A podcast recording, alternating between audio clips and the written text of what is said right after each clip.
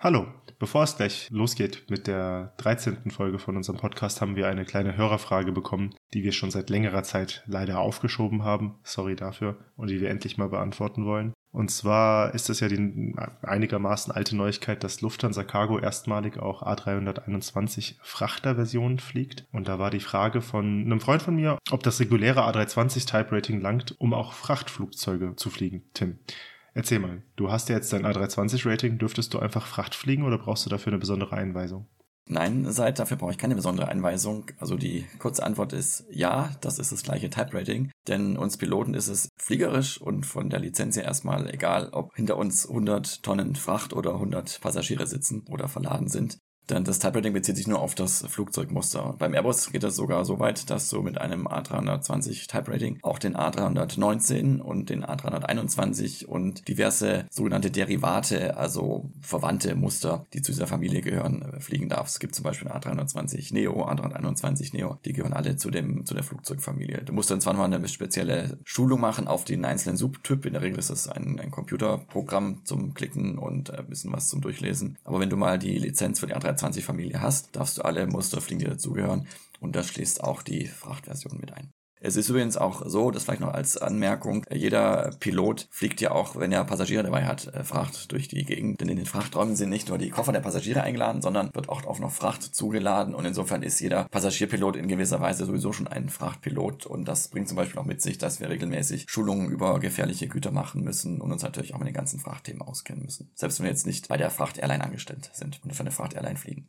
Dann danke für das Beantworten der Frage. Ich hätte die Antwort nicht gewusst und wir freuen uns über weitere Zuhörerfragen. Viel Spaß jetzt beim Hören der Folge.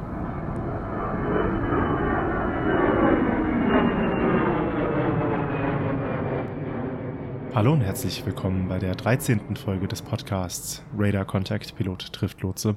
Schön, dass ihr mit dabei seid. Ich bin Seid der Fluglotse. Und ich bin Tim, der Pilot. Hallo Seid. Hi Tim. Seit es ist Juni und weißt du, was das heißt? Äh, das Wetter wird gut. Also ist schon längst gut. Ist schon gefühlt einen Monat gut. Genau, das heißt aber auch, wir können uns gratulieren, denn vor genau einem Jahr ist unsere erste Folge erschienen. Wir machen jetzt seit einem Jahr Podcast. Stimmt. Es ist mir nicht aufgefallen, bis du es jetzt eben gerade erwähnt hast. Du hast auch ein Geheimnis draus gemacht, womit du die Folge eröffnen willst.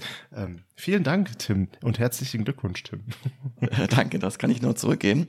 Du hast ja auch gerade schon angekündigt, dass wir heute die 13. Folge haben. Wir haben ja die Monatsfolgen auch durchnummeriert, deswegen zwölf Folgen ein Jahr. Stimmt also. Plus die eine Zusatzfolge, die wir gemacht haben letztes Jahr im Herbst mit Patrick, dem Approach-Controller, also Anflugslotse in Frankfurt. Im Winter war das, aber macht nichts. Im Winter war das, stimmt, ja. Siehst du, im Laufe eines Jahres verschwimmt schon wieder das Zeitgefühl. Nichtsdestotrotz, ein Jahr Podcast, da möchte ich mich vor allem äh, ganz besonders bei dir bedanken, lieber Seid, dass du das Projekt mitgemacht hast und dich darauf eingelassen hast. Und vor allem, ich weiß nicht, ob unsere Zuhörerinnen und Zuhörer das wissen, du bist derjenige, der die Folgen mal so schön zusammenschneidet. Also wir nehmen das zusammen auf, bereiten es jeder auch so ein bisschen für sich vor, aber du hast dann am Ende die Hauptarbeit, das alles in ordentlich anhörbares Soundfile zu verwandeln, das dann unsere lieben Zuhörerinnen und Zuhörer sich auch anhören dürft. Also an dieser Stelle dafür vielen Dank. Ja, äh, überhaupt kein Problem, Tim. Andersrum, jetzt bespielen wir uns gegenseitig hier mit Honig und auch pinseln uns gegenseitig. Ähm, äh, Tim macht die ganze, ich nenne es mal redaktionelle Arbeit. Also der denkt über die Folgen nach, was mir auch äh, sehr entgegenkommt, weil ich weiß nicht, ich bin da, ich, ich denke nicht so gerne im Voraus nach. Vielleicht merkt man, dass ich plapper gern drauf los. Entsprechend ist es halt auch oft so, dass Tim mehr Redezeit hat, weil er einfach mehr Informationen parat hat. Aber ähm, ich finde, das ist ganz cool. Also ich bedanke mich auch. Du hast das Thema damals ja angestoßen. Ich habe gern mitgemacht und ähm, habe auf jeden Fall was dazugelernt. Ist ja interessant, wie so ein Podcast funktioniert. Gerade ich als Podcast-Junkie. Das finde ich auch. Also ich höre nach wie vor sehr gerne Podcasts. Ging jetzt während der Pandemie auch so richtig los, ähm, wo ich natürlich auch ein bisschen mehr Zeit hatte. Auch andere Dinge mit Podcast hören zu garnieren, so tägliche Dinge, die eben so anfallen im Haushalt oder im Garten oder jetzt auch der Weg von und zur Arbeit. Deswegen fand ich das auch ganz spannend, mal zu sehen, wie man eigentlich selber so einen Podcast machen kann und was da dahinter steckt. Aber was wären wir ohne unsere Zuhörerinnen und Zuhörer? Deswegen an der Stelle auch ganz herzlichen Dank an euch. Ich glaube, wir haben jetzt so eine äh, kleine, treue Fangemeinde, die uns regelmäßig zuhört. Wir sehen ja immer die Statistik Statistiken, äh, wie oft unser Podcast runtergeladen und vermutlich auch angehört wird. Und das sind äh, mehr, als wir anfangs erwartet hatten. Und das freut uns sehr, dass es doch Menschen da draußen gibt, die sich das, für das interessieren, worüber wir uns ja auch unterhalten. Ja, sehr, sehr, sehr schön. Vielen Dank. Und damit zu unserem heutigen Thema. Wir haben uns Zeit für was entschieden? Automation. Jetzt hast du ja gerade auch gesagt, ich schnibbel die Folgen äh, händisch zusammen, das ist richtig. Wahrscheinlich könnte man da mit Automation uns das Leben deutlich erleichtern. Ich weiß nicht, wie weit die Technik ist, aber die Technik in der Flugsicherung ist in puncto Automation riesig viel weiter als noch vor vielen, vielen Jahren. Und da haben wir deswegen gedacht, dass wir darüber reden. Genau, Automation ist ja ein Thema, das irgendwie alle Lebensbereiche betrifft. Das nimmt ja auch gefühlt exponentiell zu, wenn man mal sich so rumschaut, was mittlerweile heutzutage alles automatisiert ist. Also ich habe kürzlich einmal irgendwo gelesen, wenn wir alles das, was wir heute automatisiert haben, wenn wir dafür Personal bräuchten oder noch früher zu gehen, sozusagen Sklaven, dann hätte man eine, eine mehrfache Dutzend Anzahl von Menschen, die jederzeit um einen rumwuseln würden. Das ist schon sehr bequem und sehr effizient auch, wie unser Alltag heute dazu äh, dadurch gestaltet ist. Und äh, wenn man jetzt auf unsere Berufsumfelder sich mal anschaut, äh, wie du gerade schon gesagt hast, da hat sich äh, wirklich sehr viel getan. Und deswegen äh, freue ich mich drauf, dass wir das heute mal von beiden Seiten beleuchten. Äh, ich habe so ein bisschen aus äh, Pilotensicht, Fliegereisicht, also aus Sicht des Teils, der sich bewegt sozusagen, und du eben aus der stationären Sicht, der Fluglotsensicht vom Boden. Ich kann ja mal ähm, sagen, was ich rausgefunden habe, weil mich das auch interessiert hatte, nämlich seit wann es eigentlich Auto Automatisierung in der Fliegerei gibt. Bei Automatisierung in der Fliegerei denken die meisten ja vermutlich erstmal so an das Thema Autopilot. Das steckt da ja auch schon drin, der automatische Pilot. Und ich habe mal geguckt, wie lange es eigentlich Autopiloten schon gibt und war selbst überrascht, dass der Autopilot fast so alt ist wie das Flugzeug selber. Also die ersten Autopiloten waren natürlich sehr rudimentär, so wie auch die ersten Flugzeuge sehr rudimentär waren. Aber die ersten Autopiloten, die wurden schon vor gut 100 Jahren in die damaligen Flugzeuge eingebaut. Die konnten natürlich noch nicht so viel, außer vielleicht das Flugzeug gerade halten und einen Kurs halten, kamen wie so vieles auch aus der Schifffahrt. Aber es war immerhin schon eine Möglichkeit, dass mal der Pilot auch die Hände loslassen konnte und das Flugzeug äh, ein Stück weit von alleine weiter geflogen ist, ohne jetzt irgendwie großartig äh, den Kurs oder die, die Höhe zu ändern. Und äh, dann hat sich das natürlich mal weiterentwickelt. Und es gab dann in den, ähm, den 20er und 30er Jahren immer bessere Autopiloten, die basierten im Wesentlichen auf Kreiseln. Das ist ein Thema, das wir vielleicht in einer separaten Folge besprechen können, Navigation, weil ich das auch super spannend finde, weil der Kreisel ist eigentlich so die Grundlage der bordeigenen Navigationsgeräte, weil ein Kreisel hat die Eigenschaft, der ist raumstabil, also ein Kreisel, der ist egal, wie sich das Flugzeug bewegt, der bleibt, behält seine Lage im Raum bei. Und dadurch kann das Flugzeug oder entsprechend der Computer, der damit verbunden ist, eben ausrechnen, wo das Flugzeug sich gerade befindet und welche Lage es im Raum hat. Das nennt sich INS, ne? Inertial Navigation System. Genau, Inertial Reference System, IRS oder Inertial Navigation System, genau, INS. Wenn das jemand zu Hause nach, nachbauen will, das ist doch das, wenn man irgendwie so einen so einen Reifen an so, mit einem Kugellager an so zwei Stäben hat und den Reifen ganz, ganz, ganz, ganz schnell dreht und gerade hält, also so gerade vor sich hält und dann quasi den Reifen so nach, leicht nach links und nach rechts neigt, dann, dann gibt es einen Gegendruck dagegen. War das ist es im Prinzip das Prinzip, auf dem die Flugzeuge arbeiten, aber die Flugzeuge haben einfach drei so Kreisel, ne? kann man sich vorstellen. Im, Im Prinzip Genau, das ist ein Effekt dieses, dieses Prinzips. Es geht auch noch einfacher, sogar wenn du einfach so einen Kinderkreisel nimmst und den andrehst und den so ein bisschen anstupst, dann fängt er so an, um seine eigene Achse oder um so eine virtuelle Achse zu rotieren, weil er eigentlich die Neigung hat, immer wieder seine Originalposition zurück zu erlangen. Und äh, das macht man sich eben zunutze. Damit hat man eine unabhängige Plattform sozusagen, auf die sich die Flugzeugposition beziehen kann. Aber das tut jetzt schon wieder ein bisschen weit. Ich wollte eigentlich nur erzählen, dass äh, der Kreisel sozusagen die Grundlage der ersten Autopiloten war. Und ähm, dann im Jahr 1947 habe ich herausgefunden, äh, hat sogar schon ein ele erster elektrischer Autopilot ein Flugzeug komplett über den Atlantik äh, von den USA nach England gesteuert und zwar vom Start bis zur Landung. Also die technischen Möglichkeiten, die gibt es tatsächlich schon relativ lange. Aber wie gesagt, die Automatisierung ist immer besser geworden und kann natürlich heutzutage viel mehr als in den Anfangszeiten. Aber was das genau ist, das wollen wir ja heute auch ein bisschen detaillierter besprechen. Ja, genau. Also wenn ich jetzt so ins Cockpit denke, wie du sagst, mein erster Gedanke war natürlich auch der Autopilot, aber es geht ja noch viel weitaus mehr Sachen, die quasi automatisiert sind. Und ähm, eine Folge dessen würde ich sagen, ganz spontan, durch Automatisierung kann man auch behaupten, sitzt ihr nicht mehr zu viert im Cockpit, sondern zu zweit, oder Tim? Genau, seit sogar nicht mehr zu fünf, die das Ganze am Anfang war. Also in der Anfängen der Fliegerei waren es sogar noch fünf Personen im Cockpit. Das waren außer den beiden Piloten der äh, Funker, äh, der das Wort Funken hat ja mit dem Funken, also einem elektrischen Funken, etwas zu tun, der wirklich noch äh, von Hand Funkverbindungen hergestellt hat. Ich weiß nicht, wie genau das im Detail funktioniert, aber er musste irgendwelche Funken erzeugen, um dann damit funken zu können. Und deswegen gab es einen äh, Funker damals, der wirklich äh, mit äh, äußerst schlechter Qualität aus heutiger Sicht hat versucht, äh, Kommunikationen herzustellen zu den Bodenstationen und äh, damit eben den Sprechfunk äh, zu gewährleisten. Der wurde dann aber als erster ersetzt, beziehungsweise war nicht mehr nötig, weil die Funkgeräte dann so gut geworden sind, dass das auch die Piloten eben selber machen konnten und dann nicht mehr eine eigene Person dafür gebraucht wurde. Ähm, der vierte, der dann noch dabei war, und ich habe tatsächlich, als ich als Co-Pilot vor 20 Jahren angefangen habe zu arbeiten, Kapitäne gehabt, die selbst als sie noch Co-Piloten waren, ähm, schon zu viert geflogen sind, nämlich mit einem Navigator.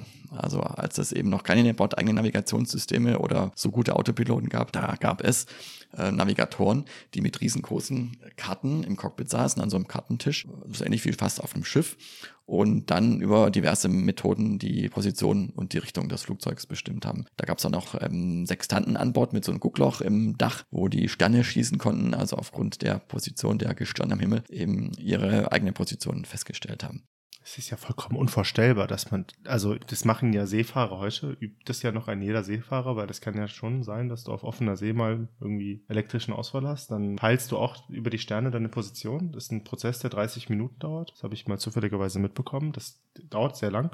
Das habe ich mir gar nicht vorgestellt, dass das Piloten auch gemacht haben. Ich dachte immer im Jahre Anno dazu mal, haben Piloten einfach, äh, sind die nicht nachts geflogen, sondern nur tagsüber. Aber dass man da quasi auch Positionsbestimmungen über offener See, über das Peilen von Sternen machen muss, krass. Da hast du jetzt also mind blown. Absolut. Vor allem, dass es heute noch Leute gibt, die Leute kennen, mit denen sie damals geflogen sind, die das noch gemacht haben. Aber ich meine, in der Wissenschafts- oder Technikgeschichte ist es ja eigentlich auch noch gar nicht so lange her. Die Fliegerei ist jetzt gerade mal gute 100 Jahre alt und Großteil davon äh, gab es eben nur diese Art der, der Navigation. Das hat sich schon sehr verbessert. Aber wie gesagt, das Thema Navigation ist ein ganz eigenes Feld, ohne es jetzt äh, zu weit aufrollen zu wollen. Naja, genau. Also es war eben der vierte, der dann irgendwann nicht mehr gebraucht wurde, weil eben so Dinge wie diese Trägheitsnavigation mit den Kreiseln eingeführt wurde. Und natürlich auch immer mehr Funkfeuer Boden und dann irgendwann auch das GPS natürlich kam. Äh, und der dritte, der eben jetzt seit einigen Jahren auch nicht mehr nötig ist, oder die dritte, wobei ich weiß gar nicht, ob es auch Flugingenieurinnen gab, war eben der, der Flugingenieur, der die ganzen Systeme überwacht hat, also die Treibstoffversorgung, dass die Triebwerke ordentlich laufen, hat die Triebwerke auch eingestellt beim, beim Start, äh, für die Hydraulik war der verantwortlich, für die Belüftung der Kabine, dass die Leute hinten alle glücklich sind, dass es denen gut geht, die Elektrik und so weiter. Also auch alles das, was heutzutage die Computer übernehmen. So ein paar Kisten, die in so einem kleinen Raum unterm Cockpit festgeschraubt oder reingesteckt sind. Das hat früher auch noch ein, ein Flugingenieur gemacht, genau. So, und Tim, jetzt haben wir die drei Berufsgruppen, die weggefallen sind, besprochen. Natürlich wird es später auch noch darüber gehen, ob wir irgendwann mal allein im Cockpit sitzen oder ob meine Arbeit wegfällt. Was ich mir jetzt gerade irgendwie gedacht habe, wenn wir das Gespräch hier aufziehen, frage ich dich, ja Tim, wo ist denn überall Automation drin bei dir im Alltag? Und dann habe ich gedacht, die Frage wirst du mir wahrscheinlich mit überall beantworten. Gibt es Stellen, wo es keine Automation gibt? Das ist wahrscheinlich, wenn ich jetzt einfach die Antwort vorwegnehmen würde als Ratespiel, vermutlich nur als Redundanz, ne? dass man selbst noch händisch Sachen ausrechnet, um zu überprüfen, ob der Computer alles richtig macht. Aber ansonsten spuckt dir doch für alles ein Computer automatisiert einen Antwortvorschlag aus, oder? Ich denke, sei, das ist natürlich auch eine Frage der Definition, was ist Automatisierung. Ähm, mir ist beim Vorbereiten der Episode so ein bisschen durch, durch, den Kopf gegangen. Es ist vieles automatisiert bei uns, ja, aber im Grunde genommen ist eigentlich auch vieles nur so halb automatisiert, weil die Automation ist halt auch nur so gut wie das, was du ihr vorgibst. Und äh, wenn wir jetzt zum Beispiel an den Autopiloten denken, der das Flugzeug in der Luft steuert, dann ist der nur so gut wie das, was wir eben programmiert haben. Und jetzt beim Autopiloten zum Beispiel gibt es drei Abstufungen sozusagen. Also die niedrigste ist, dass man eben von Hand fliegt. Und wir haben es in einer letzten Folge besprochen beim Airbus, den ich jetzt fliege. Da ist trotzdem immer noch ein Computer dazwischen geschaltet, der eben überprüft, ob die Eingaben von uns Piloten sinnvoll sind oder nicht unter Umständen dazu führen, dass das Flugzeug in eine Lage kommt, die wir nicht wollen. Ähm, aber trotzdem können wir im Prinzip das Flugzeug von Hand steuern, erstmal ganz vereinfacht gesprochen. Die zweite Stufe ist dann das sogenannte Selected Mode im Autopilot, wo wir also einfach nur vorgeben, wie schnell er fliegen soll, wie hoch, in welche Richtung oder das, äh, genau, oder in welche Richtung. Also wir einfach nur bestimmte Werte vorgeben. Und die dritte und die höchste Stufe der Automatisierung, das nennt sich dann Managed Mode. Da zieht sich der Autopilot die ganzen Werte, die er braucht, aus dem Bordcomputer, wo wir eben die Flugroute schon mal eingegeben haben, wo er ein optimales Profil sich zum Beispiel ausrechnet zum Steigen, zum Sinken, aufgrund der Wetterdaten, die eingegeben vorgegeben sind oder die es sich irgendwo automatisch äh, von der Bodenstation hochlädt. Und aufgrund dessen eben ja relativ autonom, ohne dass man groß eingreifen muss, also den Kurs abfliegt, äh, das Höhenprofil abfliegt und so weiter. Also das ist schon relativ ähm, automatisiert. Was nicht automatisiert ist bei uns zum Beispiel oder wo wir die Automatisierung so gut wie nie nutzen, ist Start und Landung. Da fliegen wir immer von Hand. Beim Start grundsätzlich immer.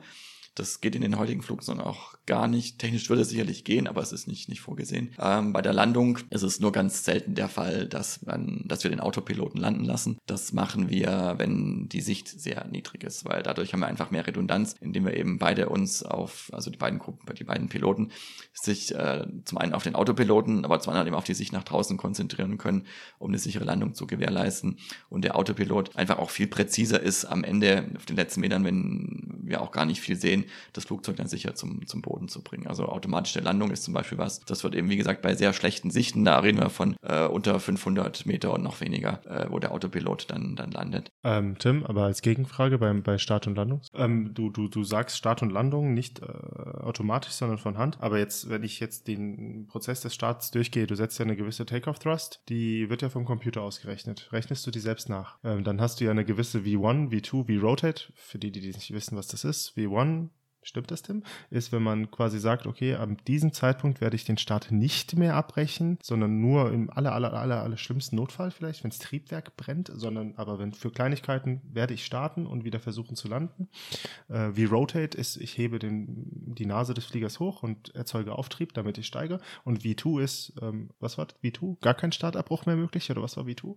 Nee, bei V2 bin ich schon in der Luft und das ist die Mindestgeschwindigkeit, die ich zum Steigen brauche. Also idealerweise fliegen wir noch ein bisschen schneller, aber das ist die absolute Mindestgeschwindigkeit, die hängt wiederum mit der Geschwindigkeit ab, bei der wir einen Strömungsabriss hatten. Und da ist ein gewisser Puffer drauf und das ist eben die Mindestgeschwindigkeit, mit der wir dann den Steigflug erstmal machen wollen. Und V1 ist äh, die Geschwindigkeit, das hast du richtig gesagt, ich will es noch ein bisschen weiter einschränken, äh, nach der wir unter eigentlich keinen Umständen mehr den Start abbrechen. Also selbst bei einem Triebwerksbrand oder äh, Triebwerksausfall nach V1 wird auf jeden Fall gestartet. Wenn wir nämlich danach abbrechen würden, würden wir garantiert in der Wiese stehen hinter der Landebahn, hinter der Startbahn. Der Grund ist, ähm, man, die, die nötige Start- und Landebahn ist nicht mehr ausreichend. Ja, genau. Es gibt ein paar andere Fälle, wo das anders errechnet wird, aber grundsätzlich kann man mal sagen, äh, genau danach wäre die Startstrecke nicht mehr ausreichend.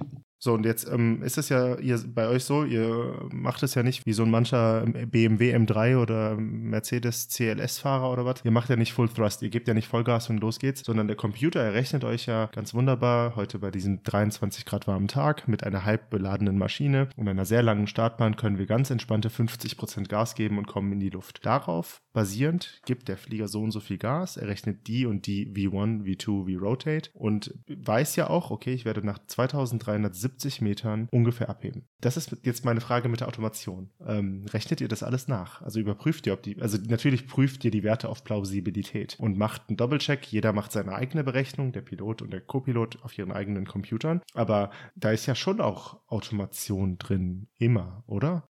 Ja, guter Punkt. Genau, es ist genauso, wie du, wie du sagst, Zeit. Also wir lassen es vom Computer rechnen, beide unabhängig voneinander. Wir geben auch beide erstmal die Werte ein, die wir denken, dass es die richtigen sind, mit denen der Computer rechnen soll, dass man da schon mal keinen Eingabefehler hat, der sich doppelt. Und dann machen wir natürlich einen Plausibilitätscheck. Wir haben natürlich auch unsere Erfahrungswerte. Also ich weiß, wenn ich mit einem schweren äh, Flieger auf einer äh, kurzen Bahn starte, brauche ich natürlich deutlich mehr ähm, Schub, als wenn ich einen sehr leichten Flieger auf einer sehr langen Bahn habe. Dann kann ich das viel mehr ausreizen. Übrigens sind 75 Prozent des Minimum, also weniger als 75 Prozent vom Maximalschub darf ich nicht geben. Ah, okay. Aber ich weiß, du hast es im übertragenen Sinne gemeint, genau. Äh, aber es ist tatsächlich so, dass wir das machen und es hat vor allem zwei Hintergründe. Das eine ist, wir schon dadurch die Triebwerke und es ist vor allem deutlich leiser. Damit schon wir die Anwohner also, und das ist richtig, das macht der Computer. Insofern kann man da sicherlich auch von Automation sprechen. Und äh, nein, wir rechnen das natürlich nicht selbst von Hand nach. Das können wir auch gar nicht, weil da laufen interne ähm, Algorithmen durch und Berechnungsformeln, die wir, die wir gar nicht kennen. Aber als ich angefangen habe zu fliegen, und insofern ähm, ist das eigentlich auch ein ganz gutes Beispiel, und dann kannst sicherlich auch du gleich ein bisschen was zur Automatisierung in der, bei, bei, der, bei der Flugsicherung erzählen. Als ich angefangen habe vor knapp 20 Jahren, da gab es diese Computer noch nicht, die wurden dann gerade so eingeführt. Und da hatten wir dicke Bücher mit Tabellen, aus denen wir die ganzen Zahlen abgelesen haben. Und äh, da kannst du natürlich auch nicht nachrechnen, ob jetzt jeder Einzelwert in der Tabelle stimmt, aber du hast natürlich Vergleichswerte innerhalb der Tabelle und du wirst vielleicht schneller sehen, ob da irgendwie ein äh, Zahlendreher oder sowas drin ist. Aber auch da hast du natürlich mit dem Lauf der Zeit deine Erfahrungswerte. Und äh, letztendlich sind die Tabellen ja auch nichts anderes als Rechnungen, die irgendeiner halt am Boden gemacht hat und dann in Tabellenform veröffentlicht hat. Aber es ist halt schon deutlich einfacher und du hast natürlich auch eine viel feinere Aufgliederung, wenn du jetzt rechnest, als mit einer Tabelle, wo du vielleicht nur eine bestimmte Anzahl von Spalten und Zeilen zur Verfügung hast. Insofern trägt die Automatisierung natürlich auch zur Effizienzsteigerung bei. Ja, ich glaube, also jetzt möchte ich keinem Manager und keinem Piloten und niemandem zu nahe treten, aber das ist äh, natürlich macht es das Ganze auch sicherer, aber in zweiter Instanz ist das immer äh, effizienzsteigernd. Also wenn ich mir anschaue, wie viel Flugzeuge Fluglotsen vor 60 Jahren pro Stunde handeln konnten, ähm, wir machen ja jetzt nicht großartig was anderes. Wir machen ja immer noch quasi dieselbe Arbeit, nur halt mit viel, viel, viel, viel, viel, viel, viel, viel, viel mehr technischen Hilfsmitteln. Und da übertreibe ich nicht. Ich kann vermutlich das das 10 bis 15-fache abarbeiten. Und ich glaube, das geht noch weiter so hoch. Also mein Ausbilder, der ist jetzt auch, geht zwar bald in den Vorruhestand, aber ich meine, der hat jetzt nicht, was weiß ich, vor 60 Jahren Flugsicherung gemacht. Der hat in den Nullerjahren, in den 90er Jahren halt seine Flugsicherungskarriere, war der da in der Blüte. Der hat gesagt, als unser neues System eingeführt wurde, dachte der, der wäre am Kapazitätsmaximum. Es geht nicht mehr Flugzeuge pro Stunde zu arbeiten. Und dann haben wir unser neues System bekommen. Das hatte am Anfang ganz viele doofe Fehler. Gab es eine Einarbeitungszeit und, und ähm, das ist der Wahnsinn, wie viel mehr Flugzeuge ich scheinbar heute abarbeite als er. Das ist einfach, das kann er sich nicht vorstellen im Nachhinein. Und ähm, ja, also Kapazitätssteigerung absolut. Und aber auch, wie du richtig sagst, äh, Sicherheitsaspekt. Das war gerade in der Anfangszeit, als der Airbus 320 auf den Markt kam, vor gut 30 Jahren, ein Riesenthema, weil das ja wirklich so der Computerflieger war, der erste. Hier mit Fly-by-Wire haben wir in einer anderen Folge schon mal drüber gesprochen äh, wo es auch einige Unfälle am Anfang gab, weil natürlich die Piloten damit auch erstmal umgehen, umgehen lernen mussten, weil das Interface, also die Schnittstelle zwischen Pilot und Maschine, also dem Flugzeug und dem Bordcomputer, noch nicht so ausgereift war und natürlich auch erstmal Erfahrungswerte gesammelt wurden. Und da sicherlich einige Leute gesagt haben, dass das äh, unsicher ist, wenn jetzt ein Computer, in Anführungszeichen, das Flugzeug fliegt und nicht mehr der Pilot das ist halt auch mit der Automation, kann ich mir vorstellen, so klar, es gibt Unfälle. Ich will jetzt gar keine aufzählen. Die sind durch zu viel Automation und sagen wir mal nachlässige, vielleicht übermüdete Piloten oder auch Fluglotsen oder egal was verursacht wurden. Aber im Hintergrund sieht man nicht, wie oft ein Computer einfach nebenbei einen Fehler verhindert hat, der unter Umständen in einer Verkettung von x vielen Fehlern irgendwann einen Unfall verursacht hätte. Also das, man, man sieht quasi nicht die Blüten der Automation, würde ich mal spontan behaupten. Ganz genau. Und das, das meine ich eben auch. Also ich denke, dass die Automation viel mehr Segen als Fluch sozusagen ist in der Fliegerei, weil sie eben gerade den Menschen, der eben auch dazu neigt, Fehler zu machen, äh, gut unterstützen kann, wenn sie entsprechend programmiert ist und der Mensch sie auch entsprechend zu nutzen weiß oder sie eben im Hintergrund so arbeitet, dass eben auch Fehler vielleicht unauffällig behoben werden, weil es auch ein spannendes Thema ist. Ähm, siehe Boeing mit dem MCAS natürlich, muss auch jeder Beteiligte wissen, was da eingebaut ist und wie es funktioniert. Aber letztendlich summa summarum würde ich schon auch äh, sagen und ich glaube, das ist auch Konsens inzwischen, dass die Automatisierung viel mehr Unfälle verhindert hat, als sie dazu beigetragen hat, dass schlimme Dinge passiert sind. Aber jetzt haben wir ganz viel äh, über Automation in Theorie geredet. Tim, jetzt mal äh, bei dir, bei dir im Arbeitsalltag. Ich behaupte jetzt, ich bin selbst kein Pilot, ich behaupte, Piloten fliegen heute nicht mehr, sie überwachen Systeme und gucken, dass der Flieger nicht abstürzt. Ist das jetzt ein bisschen provokant, aber ähm, kannst du den Gedanken nachvollziehen? Also, dass ihr größtenteils quasi nur noch das System managt, aber das, was vor 60 Jahren Fliegen war, das hat ja wenig mit dem zu tun, was du heute machst. Genau, das sehe ich genauso. Seit es ist ja auch so, mich werde oft gefragt, äh, wie viel fliegt ihr eigentlich noch selber? Und das verstehe ich dann immer so als Frage, wie viel fliegen wir denn noch von Hand? Also bildlich gesprochen, wie viel Prozent der Zeit sitzen wir da und geben dem Flugzeug durch unsere händischen Inputs, also zum Airbus zum Beispiel am Sidestick vor, was es tun soll. Und das ist äh, wirklich sehr wenig. Also das beschränkt sich auf den Start, die ersten zwei, drei Minuten nach dem Abheben, weil dann fliegt das Flugzeug irgendwann nur noch geradeaus und nach oben. Das macht der Automat dann auch viel besser als man selbst. Und dann bei der Landung, das hatte ich ja vorhin schon mal gesagt. Ähm, und da ist so ein bisschen Geschmackssache und hängt auch vom Wetter ab und von den anderen Bedingungen, ob viel los ist, ob nicht so viel los ist, ob man auch vielleicht wieder mehr sich ähm, darauf konzentrieren sollte, rauszugucken, den Luftraum zu überwachen und so weiter. Aber ich sag mal grob, die letzten fünf bis zehn Minuten fliegt man auch wieder von Hand. Und dazwischen macht es der Autopilot. Und das ist auch gut so, weil der macht das, ohne dass er müde wird. Und ich hatte einmal vor langer, langer, langer Zeit einen Flug, äh, war zum Glück nur ein sehr kurzer Flug. Da war der Autopilot defekt und äh, wir durften und wollten trotzdem dann mit dem Flugzeug fliegen, weil es wie gesagt nur ein kurzer inner-deutscher Flug war. Aber wir haben sehr schnell gemerkt, wie ermüdend das ist, weil du dann am, irgendwann an dem Punkt bist, wo du halt deine Reiseflug erreicht hast, dann einfach nur noch geradeaus und in einer bestimmten Höhe fliegst. Und äh, das erfordert ständiges, zum einen beobachten natürlich, aber auch immer wieder eingreifen und korrigieren. Und das ist halt was, was sehr schnell ermüdet. Und das macht natürlich eine Maschine, ohne zu jammern, ohne zu meckern und ohne da irgendwelche Ermüdungserscheinungen zu zeigen. Insofern ist es dafür schon, schon ganz gut. Ich wollte eine Zwischenfrage zu dem Flug machen. Äh, du, du bist ja dann quasi damit beschäftigt, ähm, den Flieger level zu halten, also quasi einen gewissen Pitch, einen gewissen Schub und ähm, dass er nicht hin und her schwankt, sondern den Strich abfliegt. Wie oft würdest du denn dann trimmen? Oder muss man auf einem Kurzstreckenflug gar nicht trimmen, weil da so wenig Sprit verloren geht? Im Airbus musst du gar nicht trimmen, weil das macht er von alleine. Auch das ist wieder eine Form der Automatisierung, nennt sich Autotrim. Äh, auf dem Flugzeug, wo das damals war, eine Boeing 737, da kannst du noch drehen, musst du auch drehen, aber wenn der mal eine bestimmte Geschwindigkeit und eine bestimmte Höhe hat und die auch von alleine dann fliegt, dann musst du auch nicht mehr trimmen. Das ist eben der Sinn und Zweck der Trimmung, dass du das Flugzeug eben so austrimmst, dass du nicht mehr von Hand viel machen musst, in der Theorie. Natürlich äh, kann das schon mal sein, wenn es eben nicht 100% stimmt oder wenn du eben Störungen hast durch äh, Turbulenz oder durch ändernde Winde oder ähm, durch Temperaturunterschiede, da musst du dann schon noch ein bisschen nachjustieren. Aber in der Theorie, wenn das Flugzeug gut ausgetrimmt ist, musst du nicht mehr viel, viel selber machen. Äh, musst immer wieder ein bisschen kleine Inputs geben, weil, wie gesagt, es ist, kein perfekter Zustand wie jetzt in einem Simulator oder in einem, in einem Labor sozusagen, sondern die Natur ist halt eben dynamisch und da musst du halt immer drauf reagieren. Also ich glaube übrigens, du dürftest nicht, ich müsste da nochmal nachgucken. Ähm, ich heiße Fluglotse, das ist immer so ein bisschen Running Gag. Wir wissen sehr viel, aber wir wissen es nicht wirklich. Wir müssen nur ganz genau wissen, wo wir das nachgucken können. Ich müsste nochmal nachgucken, aber ich glaube, du dürftest nicht in meinem Luftraum fliegen, wenn dein Autopilot kaputt ist. Das ist richtig. Das ist heutzutage auch nicht mehr erlaubt. Da gibt es eine bestimmte Maximalhöhe, der geflogen werden muss. Das hängt eben damit zu tun, dass man von Hand nicht so präzise äh, fliegt oder annimmt, dass die Piloten von Hand nicht so präzise fliegen, zumindest auf lange Sicht, wie jetzt das ein Autopilot tut, der das wirklich immer noch sozusagen ähm, zu Null fliegt. Und im hohen Luftraum ähm, sind die Höhenmesser nicht mehr so ganz genau wie im unteren Luftraum. Und es gibt aber eine Mindeststaffelung, die eingehalten werden muss. Und um da eben rein statistisch keine zu großen Abweichungen zu haben, gibt es eben die Einschränkung, dass wir da tiefer fliegen müssen. Genau. Stichwort AWSM Airspace für die Profis.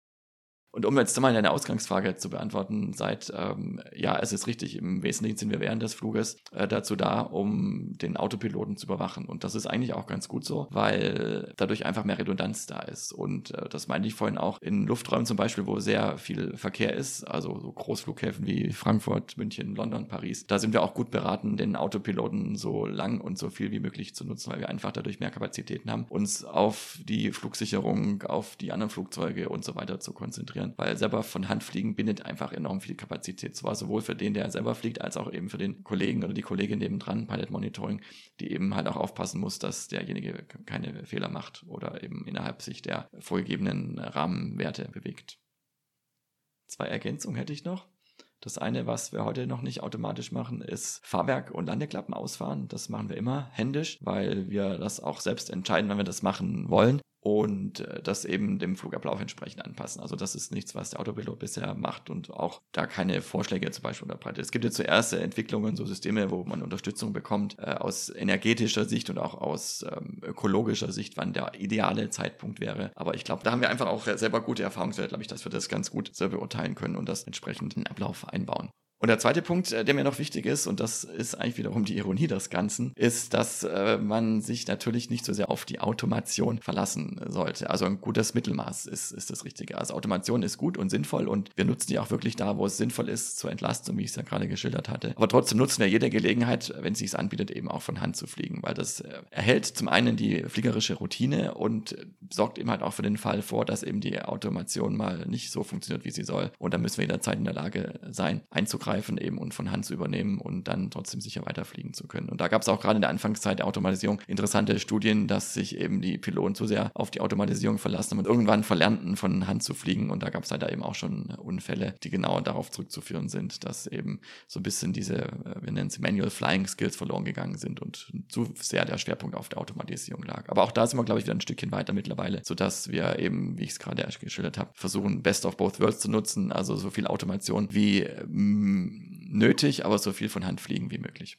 Tim, eine Sache, die er überhaupt quasi gar nicht mehr händisch macht, ist äh, Checklisten. Ne? War das nicht so beim Airbus, dass du quasi die Checklisten nicht mehr vorliest, sondern nur noch sagst, äh, Departure Checklist, äh, Departure Checklist, all green, all green, und go. Ist das richtig? Äh, jein. Also es kommt auf die Checkliste drauf an. Wir haben immer noch unsere klassischen Checklisten, wo wir die Punkte der Reihe nach abhaken sozusagen. Die gibt es aber nicht mehr in Papierform, beziehungsweise sie gibt es auch in Papierform. Wir nutzen sie mittlerweile auf unseren Tablets, die ans Fenster angeschraubt sind und wo wir auch unsere ganze Bot-Bibliothek, äh, Anflugkarten, das Programm, mit dem wir die Startdaten ausrennen und so weiter alles drauf haben. Also es ist so eine elektronische Checkliste. Und es gibt Checklisten, äh, das ist äh, im Wesentlichen das zwei, nämlich die, die Take-off-Checklist und die Landing-Checklist. Äh, die werden direkt vorne auf dem großen Bildschirm vor den Piloten angezeigt und da überprüfen wir eigentlich nur noch, ob da irgendwas angezeigt wird, was nicht so ist, wie es sein sollte. Also ob das Fahrwerk ausgefahren ist, ob für den Start alles richtig gesetzt wird. Und da heißt es dann zum Beispiel Landing Checklist ähm, und die Antwort ist einfach noch EK Memo Landing No Blue. Übersetzt EK Memo. EK Memo ist quasi, EK ist die Abkürzung für dieses Anzeigesystem am Bildschirm im Cockpit, also Electronic Centralized Aircraft Monitoring. Äh, also EK Memo und Memo eben, dass man sich daran erinnert, dass jetzt eben die Landung kommt oder dass es einen daran erinnert, dass das die Liste für die Landung ist. Und dann steht da eben Landing, dass es die Landephase ist und No Blue heißt eben, dass kein Punkt mehr offen ist, weil sonst würde der in Blau entsprechend dastehen. Das ist im Prinzip das, was du meinst, so eine Art automatische äh, Checkliste, genau. Aber was ziemlich cool ist, zum Beispiel, wenn wir jetzt ein ähm, Emergency oder auch nur ein Abnormal haben, also irgendwas, was nicht richtig funktioniert, kriegen wir es auch auf diesem ECAM angezeigt und dann sagt er uns auch der Reihe nach, was wir tun und schalten sollen. Und das Tolle ist, wenn wir dann was entsprechend geschaltet haben, dann verschwindet auch die Zeile und die nächste sozusagen ist dann aktiv und wir können an der Stelle weitermachen. Und das ist schon sehr interaktiv und letztendlich auch eine Form der Automatisierung, dass eben das Flugzeug genau weiß, was wir da gerade geschaltet haben oder was eben noch zu schalten ist. So, jetzt habe ich aber wieder viel Geredezeit. Jetzt wird mich aber auch mal interessieren, wie das bei euch ist. Du hast ja vorhin schon mal gesagt, du hast das Gefühl, dass sich da in den letzten Jahren auch sehr viel entwickelt hat. Du bist jetzt nicht noch nicht so lange Fluglots, aber hast sicherlich auch schon ein bisschen was über die Jahre mitbekommen und sicherlich auch einiges, was in der Pipeline ist. Aber erzähl doch mal, wie sieht es mit der Automatisierung bei euch aus? Wenn ich mir überlege, wie viel schon automatisiert wurde und wie viel aber noch automatisiert werden kann, das ist einfach riesig. Ich muss da jetzt nicht allzu tief in alle Details und Gefilde einsteigen. Aber wir fangen mal ganz plump an, ganz, ganz, ganz, ganz ursprünglich mal. Das kennt man noch irgendwie so aus Filmen aus den 60ern, 70ern. Äh, da haben wir Rade- und Luftraumüberwachung gemacht. Nee, ehrlich gesagt, vorher haben wir das Ganze sogar ohne Radar gemacht und haben einfach ähm, durch Methoden, die nennen sich konventionelle Staffelung, ähm, Luftraumüberwachung gemacht und irgendwann haben wir dann tolle Radaranlagen bekommen. Ich weiß nicht, ob man das auch schon als Automation zählt, aber ich möchte bei den Radaranlagen anfangen. Da haben wir einfach auf einem Bildschirm Ziele gehabt, wo mir noch keine Information darüber angezeigt wurde, ob das ein Lufthansa-Flieger ist, eine Ryanair, EasyJet, Emirates. Und ähm, ich habe so noch nie selber echt gearbeitet, sondern mal im Simulator. Und da kann ich zum Beispiel von mir aus sagen, man ist mit vier oder fünf Flugzeugen, die man gleichzeitig auf seiner Frequenz hat, am absoluten Arbeitslimit. Weil das Tracken von diesen Zielen, also das Tracken heißt das Verfolgen, ist unglaublich schwer. Und die Automation hat da natürlich beigetragen dazu, dass wir nicht mehr sogenannte Primärziele, also irgendwelche Flugzeuge in der Luft oder auch teilweise sind es auch manchmal Gewitterformationen, die so ein Ziel erzeugen auf meinem Radarbild, dargestellt kriegen, sondern ganz viele Informationen über den Flieger. Und so sehe ich ja heutzutage zum Beispiel, dass es eine Lufthansa ist, die von Helsinki nach München fliegt, in der Höhe, mit der Geschwindigkeit. Ich kriege sogar Informationen aus dem Cockpit angezeigt. Das ist ja das, wie ich heute arbeite. Wenn ich diese zwei Modi miteinander vergleiche, kann ich allein schon bestimmtes vier- oder fünffache arbeiten. Aber dann kommt halt noch dazu, dass ähm, die wichtigste Arbeit, die ich ja habe, ist ja zu gucken, dass zwei Flugzeuge nicht irgendwie in eine gefährliche Annäherung miteinander kommen. Und das berichten mir halt ganz viel meine Kollegen, die noch unser altes System haben, sorry, die noch unser altes System gearbeitet haben, dass das damals musste das händisch gemacht werden. Man hatte gewisse Hilfsmittel und gewisse Arbeitsweisen, wie man geguckt hat, ob zwei Flugzeuge zueinander potenziell irgendwie, ähm, ich nenne sie mal einfach Gegner sein könnten, also quasi in eine, miteinander in Konflikt geraten könnten. Aber das war ein unfassbarer Arbeitsaufwand im Vergleich zu dem, wie ich es heute mache. Also wenn ich das wirklich, ähm, die Arbeit, die man da machen muss, übertrage, ist es, dass die damals, ich sag mal, drei, vier Minuten etwas machen mussten. Ich will das jetzt nicht ausführen, was, weil das ist nicht verständlich. Das ist bei mir heute ein Klick und der Computer erledigt das. das da, da kann man quasi die Dimension sehen, wie viel aufwendiger das ohne Automation ist. Und ähm, Genauso geht es aber weiter in die Zukunft. Also eine, eine Variante, wie man sich die Flugsicherung der Zukunft momentan vorstellt, ist, dass der Computer sich die Trajektorie, also den dreidimensionalen Flugweg eines Fliegers auf dem Weg durch Deutschland anschaut und guckt, könnte dieser Flieger irgendwo lang fliegen, wo er mit keinem anderen Flugzeug in Konflikt gerät. Und dann lässt der Computer den Flieger dort lang fliegen, sodass, das sind jetzt fiktive Zahlen, 40 Prozent der Flugzeuge einfach irgendeine gute, gute, aber sichere Route fliegen, wo sie gar keinen Kontakt mit der Flugsicherung haben. Und alle anderen Flugzeuge werden einzelnen Fluglotsen zugeordnet.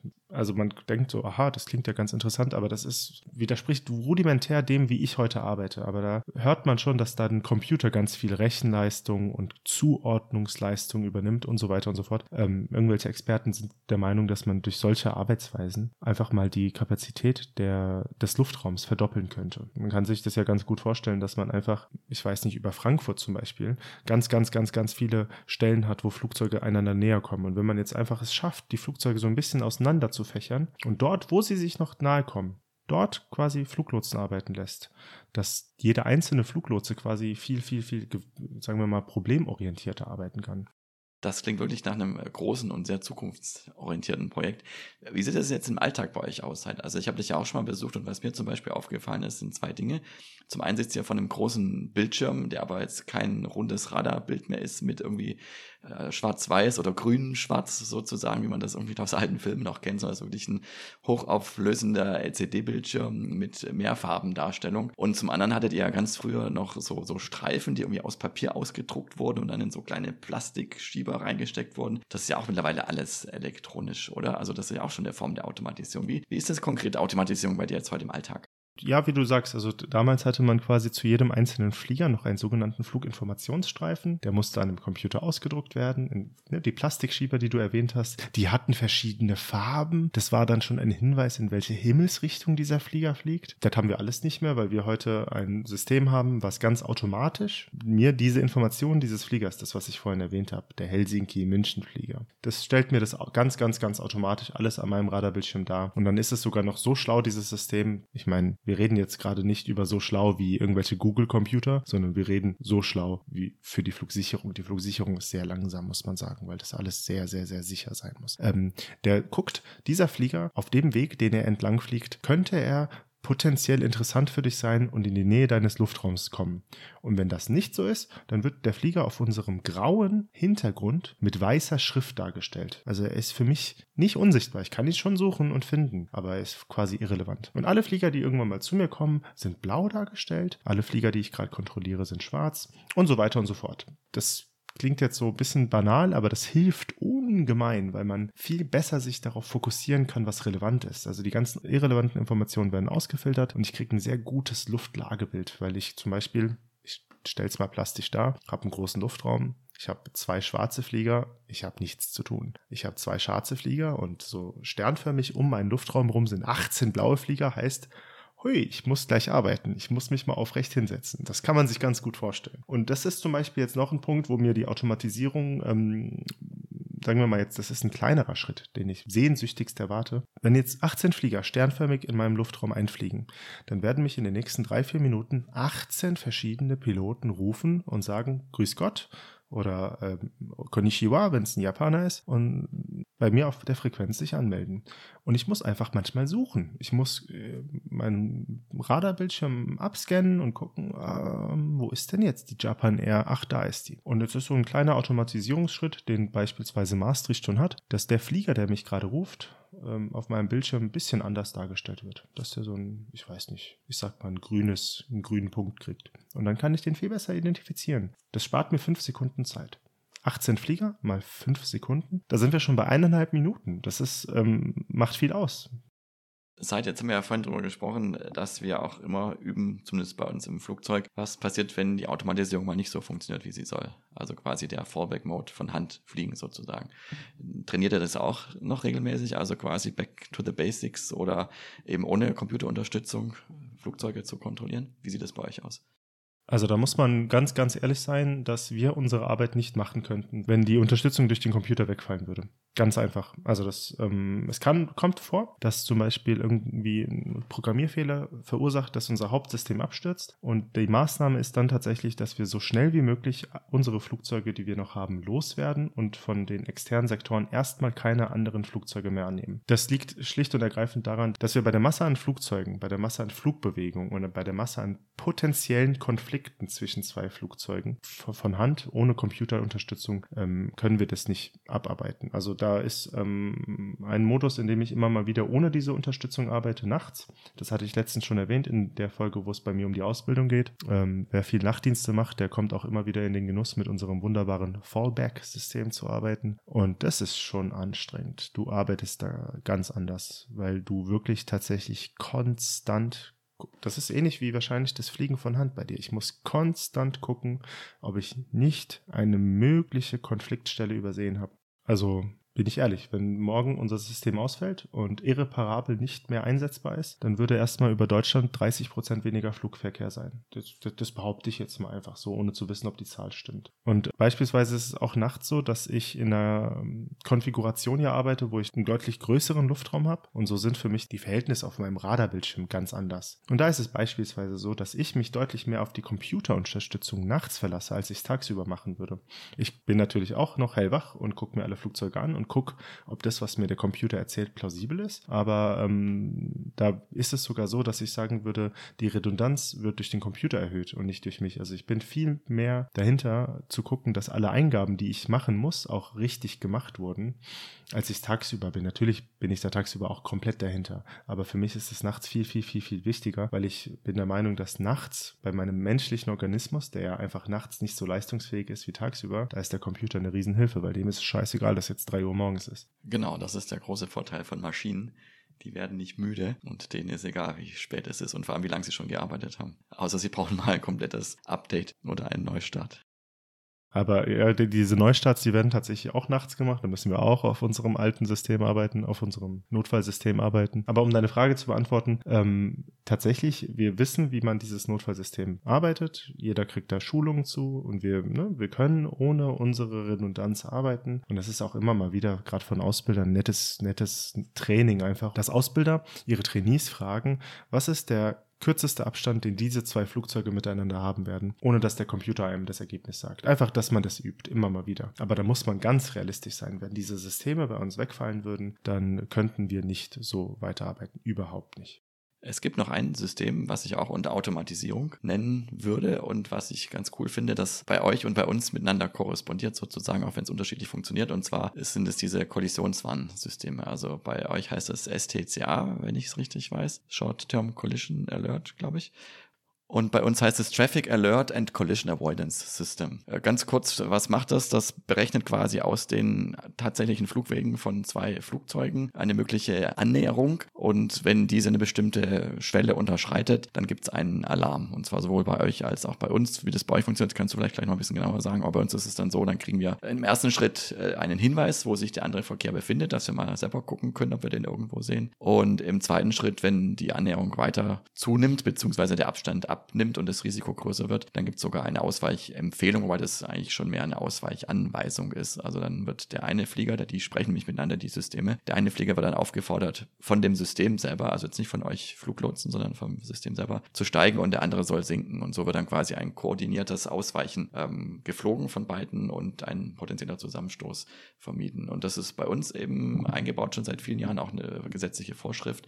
Kann mittlerweile sogar auch auf einigen Flugzeugen der Autopilot selber dann fliegen, dieses Ausweichmanöver. Früher war das alles noch von Hand, wo man dann bestimmte Anzeigen im Cockpit hatte, an denen man sich orientieren konnte. Aber das geht mittlerweile auch automatisch. Ist natürlich ein super Tool, hat auch, glaube ich, wirklich die Sicherheit in dem Bereich deutlich erhöht. Aber bei euch gibt es ja auch so was ähnliches Zeit. Ne? Das funktioniert, glaube ich, ein bisschen anders, aber von Prinzip her kriegt ihr eben auch eine Vorwarnung, wenn sich da eine Staffelungsunterschreitung ankündigt. Also ich würde, ich persönlich würde TCAS und STCA TICAS ist das luftgestützte System, SDCA ist das bodengestützte System. Bei mir würde ich tatsächlich nicht vergleichen. Also ähm, jetzt kommt noch die nächste Abkürzung. Wir haben ein MTCD und dieses MTCD ist mein Hauptarbeitswerkzeug. Das nennt sich Mid-Term Conflict Detection, während das SDCA nochmal Short-Term Conflict Alert ist. Also da ist der Unterschied des Short und des Mid. Mid heißt tatsächlich, ich kriege mit 20 Minuten Vorlauf Informationen über eine mögliche Annäherung von zwei Fliegern und habe dann genug Zeit, das abzuarbeiten. Und wenn der System jetzt irgendwie da Mist gebaut hat und mir diese Warnung nicht angezeigt hat und ich verpenn's und mach nichts und zwei Flieger fliegen aufeinander zu, dann kriege ich, je nachdem, wie schnell die Flieger fliegen und was für eine Art von Flugbewegung es ist, steigend, sinkend, geradeausflug, zwei Flieger, die einander entgegengesetzt fliegen und so weiter und so fort, kriege ich so ungefähr 30 bis 40 Sekunden vor der Annäherung eine Warnung die, die, das ist quasi ähm, meine Last Resort Warnung. Das ist die letzte Möglichkeit für mich persönlich, dass ich noch eingreifen kann. Ähm, und zwar, wenn man, wie man schon hört, 30, 40, 50 Sekunden. Da ist auch nicht mehr viel Puffer. Und der Grund, warum ich diese beiden Systeme nicht gleichstellen würde, ist, in dem Moment, wo STCA anspringt, ist schon nicht mehr wirklich viel Zeit, bis TICAS bei dir anspringt, Tim. Ich kann tatsächlich aus meiner Erfahrung, das ist bestimmt fünf Jahre her, da gab es eine Verkettung um mich rum von Arbeitsfehlern. Ich musste den Fehler dann ausbaden und ich wurde durch STCA tatsächlich auf einen möglichen Konflikt hingewiesen, der in einer Minute stattgefunden hätte. Und aufgrund dessen, dass ich und der tschechische Prager Fluglotse, wir haben beide extrem schnell und extrem gut und sehr, sehr, sehr, sehr, sehr schnell reagiert. Die Piloten haben auch sehr schnell reagiert. Dadurch konnten wir tatsächlich verhindern, dass TICAS angesprungen ist. Von dem her ist es noch ein, eine, eine, letzte, eine letzte Rettungslinie. Aber ähm, im Rahmen von Automation würde ich sagen, ist TICAS viel, viel, viel krasser. Weil TICAS ist ja nicht nur so, dass es, wie du jetzt gerade gesagt hast, du steigst, du sinkst, sondern TICAS kann sehen, okay, du bist im Steigflug, dann steig mal bitte weiter, aber steig mal schneller. Und dem anderen kann es einfach sagen, sink mal, weil er sieht, unter dir ist noch einer. Also der kann quasi, TICAS kann ja quasi mit sieben, acht, neun oder zehn verschiedenen Flugzeugen, die alle aufeinander zufliegen, einen Konflikt lösen. Mein STCA ist da nicht so machtvoll, würde ich behaupten. Also ich finde schon, ich bin sehr dankbar dafür, dass es TICAS gibt. Ja, TICAS ist echt cool. Also zum einen, weil die miteinander auch wirklich kommunizieren, die Systeme und die Flugzeuge sich sozusagen absprechen. Und deswegen auch alle Piloten, das wissen wir spätestens leider seit dem Überlegen-Unfall, der jetzt auch schon, glaube ich, 20 Jahre her ist, äh, wirklich alle gut dran tun, sich da auch daran zu halten, was das Ticker sagt, damit eben wirklich beide in die entgegengesetzten Richtungen auch ausweichen und nicht in die gleichen Richtungen ausweichen. Und deswegen auch der einzige Fall ist, wo wir mal nicht auf euch hören, seit deine Kolleginnen und Kollegen und dich, wenn ihr uns irgendwas sagt, weil ihr unter Umständen nicht wisst, was die Flugzeuge miteinander besprochen haben, also die, die, die TICAS-Computer, die TICAS-Systeme untereinander ausgemacht haben und dann eben man da keine Zeit mehr hat, noch groß irgendwie sich anderweitig abzusprechen. Genau. Das ist schon äh, eine sehr gute Errungenschaft. Und so gibt es noch viele andere Systeme, ohne auf die wir jetzt gar nicht mehr im Detail eingehen wollen, äh, die aber auch wirklich viel zur Flugsicherheit beitragen, dadurch eben, dass sie Dinge automatisieren und damit wiederum äh, zum einen Fehler, die wir Menschen machen, früh erkennen und uns entweder darauf hinweisen oder sogar unter Umständen, wenn der Fehler passiert ist, Schlimmeres verhindern können oder uns eben einfach ähm, zusätzlich Redundanz und Kapazität geben, damit wir uns auf wichtige Dinge konzentrieren können. Ein Aspekt, der da natürlich noch mit reinspielt, ich hatte das ja vorhin erwähnt, bei dir sind, ähm, ihr wart mal zu fünf, heute seid ihr zu zweit im Cockpit. Ähm, ich würde mal spontan behaupten, es ist nur noch eine Frage der Zeit, bis ihr alleine sitzt. Das dauert noch. Ob du das noch erlebst, Tim, weiß ich nicht. Ähm, genauso ist es bei mir so, dass ich muss das einfach offen und ehrlich sagen, wenn die Flugsicherung nicht so ein träges System wäre, und damit will ich jetzt nicht sagen, oh, die Flugsicherung ist doof. Es hat seine Gründe, dass alles so langsam abläuft, weil einfach, man muss sich sicher sein, dass das Tool oder das System, was man einführt, 100%ig sicher ist. Nicht 99%ig, nicht 99,5, sondern so nah an diese 100% wie möglich. Und dadurch sind das halt einfach extrem, extrem vorsichtige Veränderungen so aller Facebook Move Fast and Break Things gibt es halt nicht in der Flugsicherung. Aber meine Arbeit kann in weiten, weiten Teilen, ähnlich wie bei dir, Tim, deine Arbeit auch von einem Computer erledigt wird, den du nur noch überwachst. Bei mir kann auch viel von einem Computer überwacht werden. Und dann wäre es quasi nicht mehr so, dass jeder Fluglotse einzeln händisch die ganzen Sachen macht, die ich gerade mache, sondern, sondern ich kann mir jetzt ganz gut vorstellen, dass äh, einfach, ähm, ich sag mal, statt dass ähm, momentan vier Fluglotsen einen gewissen Luftraum überwachen, wird es nur noch zwei brauchen. Ähm, und so ist das quasi eine Nebenwirkung und ein Nebenprodukt der Automation, dass man einfach die Arbeit selbst dem Computer überlässt, der das oft besser macht, der das effizienter macht. Aber was halt wie du schon vorhin gesagt hast, immer mit reinspielt. Man kann den Computer, zumindest heute nicht, ich habe auch nicht das Gefühl, dass es in den nächsten 30, 40 Jahren so sein wird, nicht alleine die Aufgabe machen lassen. Der Computer muss überwacht werden. Wie siehst du da bei der Luftfahrt allgemein oder meinetwegen auch im Cockpit die Perspektive? Das ist ja die Frage aller Fragen seit und die wurden uns ja auch schon gestellt. Das war ja auch mit einer Idee, das Thema mal aufzunehmen hier in unserem Podcast. Nämlich brauchen wir in Zukunft noch äh, Fluglotsen und Piloten. Kann das nicht alles der Computer oder die Computer machen? Und äh, da sehe ich das ganz ähnlich wie du. Ich glaube nicht, dass wir in den nächsten 30, 40, 50 Jahren dahin kommen, dass es ganz ohne Menschen geht. Der Mensch hat nämlich gegenüber dem Computer einen ganz großen äh, Vorteil. Er verfügt über Kreativität. Und solange wir keine künstlichen Intelligenzen haben, die wirklich das abbilden, was die menschliche Intelligenz kann, nämlich in dynamischen und vielleicht auch stressigen und unvorhergesehenen Situationen kreativ zu reagieren, werden wir Piloten und Fluglotsen nicht, nicht ersetzen können. Und ich habe da kürzlich einen ganz interessanten Bericht auch drüber gehört, wo es auch darum ging, dass ähm, so Startups Systeme entwickeln, die eben Piloten im Cockpit ersetzen sollen. Aber die zielen eher darauf ab, eben den zweiten Piloten zu ersetzen, um eben den einen, der da noch übrig ist, bestmöglich mit so einer Art künstlichen Intelligenz zu unterstützen. Also es gibt so Single Cruise Pilot Konzepte, wo man quasi im Reiseflug dann nur noch einen Piloten bräuchte, sodass quasi immer einer quasi Pause machen kann und dadurch insgesamt die Arbeitszeiten verlängert werden können von dem Zweierteam, weil halt im Reiseflug dann immer einer mal eben nicht gebraucht würde. Und in der Zeit würde dann sozusagen ein, ein Computer die Rolle des Co-Piloten übernehmen, der eben aber halt wirklich intelligent genug ist, in Anführungszeichen, ähm, so ein bisschen menschliche Qualitäten mitzubringen, eben zu antizipieren, was der Kollege vielleicht nebendran macht, äh, in Bezug auf die Flugphase bestimmte Programme abspielt, die eben da gerade wichtig sind, aber eben halt nur in Situationen, die vielleicht eher Standardsituationen sind und jetzt keine außergewöhnlichen Situationen. Und das ist nämlich genau der Punkt, wo ich denke, dass wir in Zukunft auch noch Fluglotsen und Piloten brauchen werden,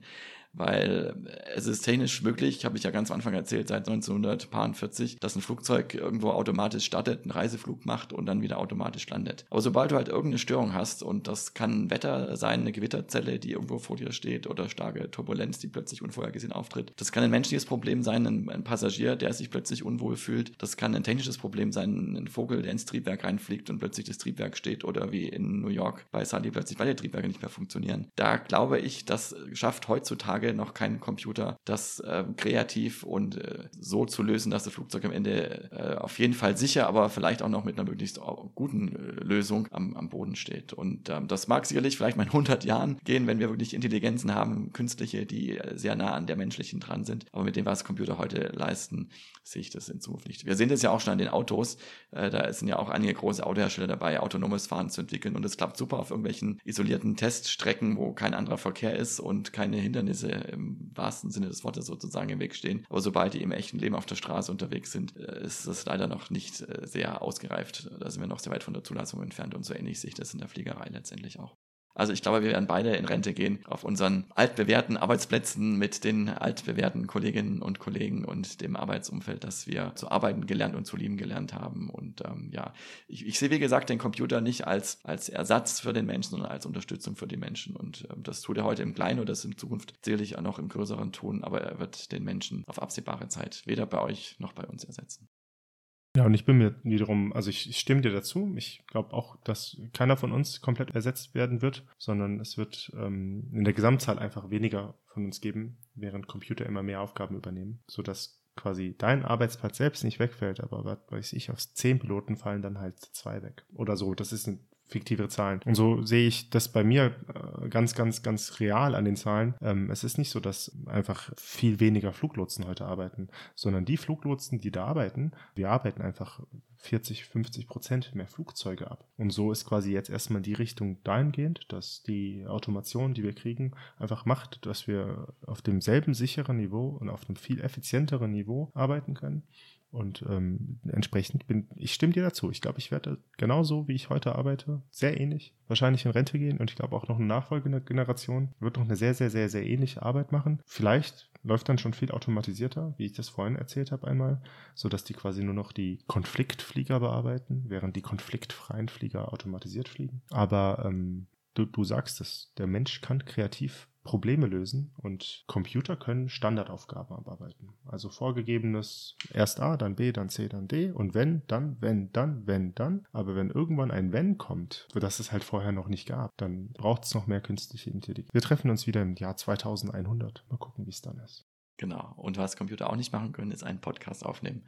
Wobei es gibt doch so computergenerierte Musik, die quasi wund, also die soll wirklich anhand von deiner bisher gehörten Musikhistorie erstelltes Musik und das soll genau dein Geschmack sein. Da gibt, habe ich mal irgendwas drüber gelesen es ist, es ist schon erstaunlich, was Computer und was äh, Algorithmen zustande bringen. Aber der Podcast hier ist 100% von Menschen gemacht. Genau, so ist es. Wobei auch wir natürlich uns äh, Computer als Unterstützung zu Hilfe nehmen. Auch da geht es wieder um Routineaufgaben, nämlich das, das Aufnehmen und das Hochladen und das äh, Verteilen sozusagen. Aber die, die eigentliche, die kreative Arbeit, da sind wir wieder beim Punkt, die übernimmst nämlich du, äh, lieber Seid, jetzt wenn wir ja fertig sind, haben wir sehr viel gemacht heute und äh, du übernimmst jetzt gleich die kreative Aufgabe, das äh, sinnvoll zusammenzuschneiden. Auch das würde ich noch keinem Computer überlassen wollen. Deswegen bin ich froh, dass es dich gibt, bin ich froh, dass es menschliche Kollegen am Boden in der Luft gibt und äh, denke, dass das auch noch sehr lange so bleiben wird und das ist auch erstmal gut so. Trotzdem will ich nicht auf meine Computer verzichten, die mich bei Routineaufgaben unterstützen und mir natürlich trotzdem auch wesentlich zur Sicherheit beitragen. In dem Sinne, Tim, Vielen Dank für die Folge. Vielen Dank fürs erste Jahr Podcast. Eine schöne und sehr interessante Jubiläumsfolge geworden. Wir hoffen, dass es euch gefallen hat, liebe Zuhörerinnen und Zuhörer. Wir hoffen auch, dass ihr beim nächsten Mal wieder reinschaltet, wenn wir eine Folge zusammenschustern. Und zwar alles händisch. Naja, wie der Tim schon sagte, fast alles händisch. Wenn ihr Vorschläge habt, wenn ihr Anmerkungen habt, wenn ihr Feedback habt, freuen wir uns darüber, wenn ihr uns die zukommen lasst. Podcast at radar-contact.de. Bis zum nächsten Mal wünschen wir euch alles Gute und hoffen, ihr schaltet wieder rein, wenn es heißt Radar Contact. Pilot trifft Lotse. Ich bin Seid der Fluglotse. Und ich bin Tim, der Pilot. Tschüss und danke. Bis bald. Ciao.